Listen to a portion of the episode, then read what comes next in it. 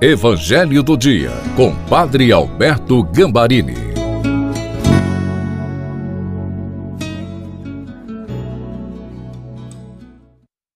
Olá, sejam bem-vindos, bem-vindas ao Evangelho do Dia de segunda-feira.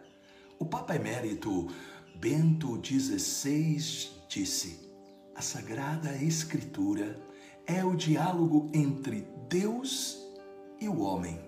Na medida em que vai crescendo esta intimidade, o homem é transformado por Deus.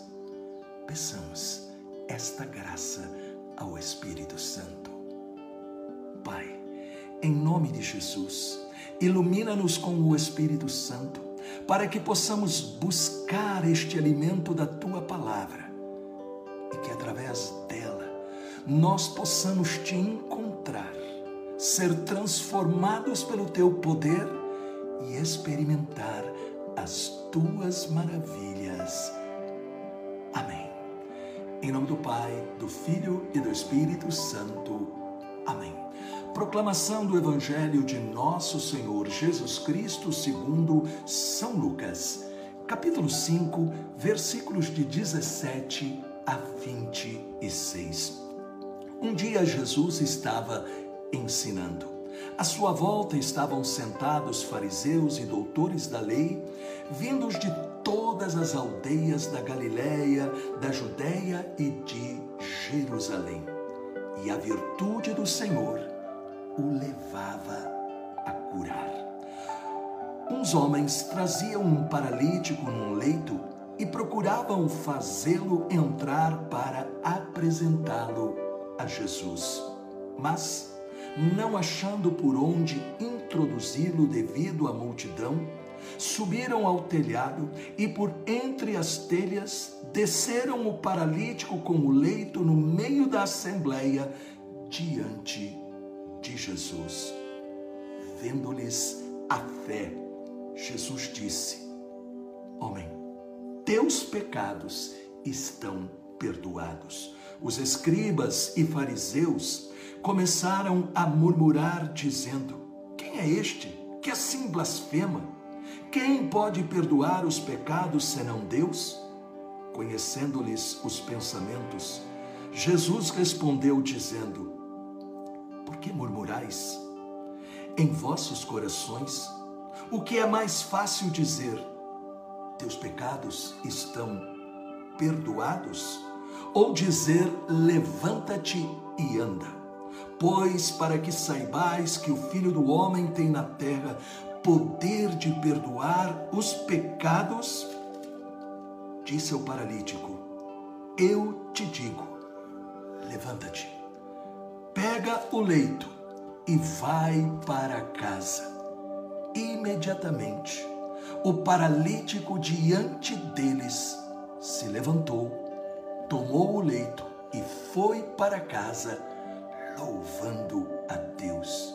Todos ficaram fora de si, glorificavam a Deus e, cheios de temor, diziam: Hoje vimos coisas maravilhosas. Palavra da salvação. Glória a vós, Senhor cura maravilhosa do paralítico apresenta para nós três lições importantíssimas para a nossa vida cristã. Primeira lição: a importância da amizade. Este milagre acontece em virtude da fé dos amigos do paralítico uma fé feita de amor e perseverança, que não se deixou intimidar por nenhuma dificuldade, por nenhum obstáculo. Diante da dificuldade de se aproximar de Jesus por causa da multidão, usam o telhado. E isso deve fazer a gente pensar, por quê? Frequentemente a amizade está se tornando vazia e superficial. O espírito do mundo está fazendo as pessoas esquecerem dos outros, para pensar somente em si, e os problemas dos outros passam para segundo plano. Os amigos do paralítico não agiram assim. Os discípulos de Jesus, nós também não podemos.